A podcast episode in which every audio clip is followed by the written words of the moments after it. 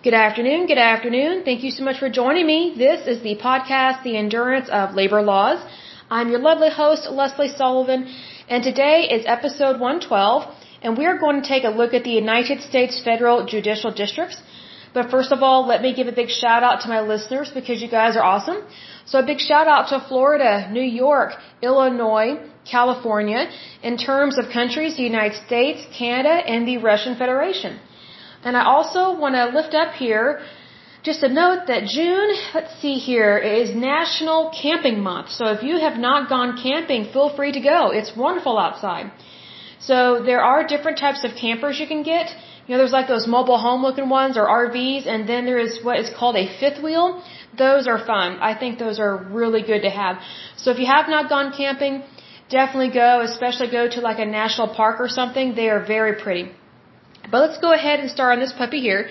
Again, we are talking about the United States federal judicial districts. So it says, for purposes of the federal judicial system, Congress has divided the United States into judicial districts.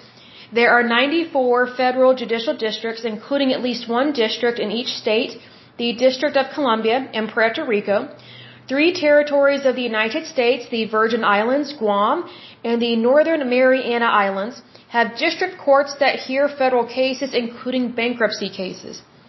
Only two districts have jurisdiction uh, over areas outside the state in which the court sits, and there are two of them here. It says the District of Wyoming includes all of Yellowstone National Park, including areas in Montana and Idaho.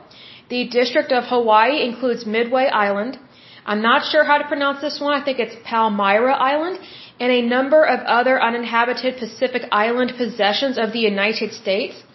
Each district has its own United States District Court with a bankruptcy court under its authority, including judges, clerks, court reporters, and other support personnel, all employed by the judicial branch of the government and overseen by the administrative offices of the courts in Washington. Let me rephrase that. The administrative office of the courts in Washington, D.C., there is also a United States attorney in each, in each district who acts as the federal government's lawyer in the district, both prosecuting federal criminal cases and defending the government and its employees in civil suits against them. The U.S. attorney is not employed by the judicial branch, but by the Department of Justice, also known as the DOJ, and that is part of the executive branch. Now we have talked a little bit about attorneys especially when they work for the Department of Justice. Um, that was mentioned in a previous podcast. So these are employees of the federal government. So it is a public sector job as opposed to private sector job, right?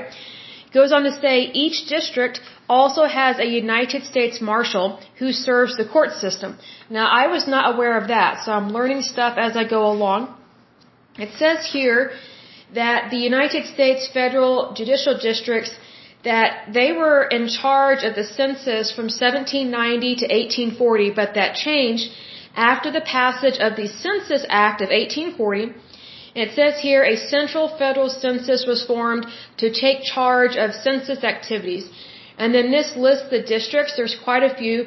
Like, for example, California has a bunch of seats there because the state is so large in terms of population density. And, you know, like for example, New Hampshire, they only have one seat, which is in Concord. So New Hampshire, not heavily populated, of course. So there is that. So that is it for this podcast. Like I said, short and sweet to the point. But I will say this.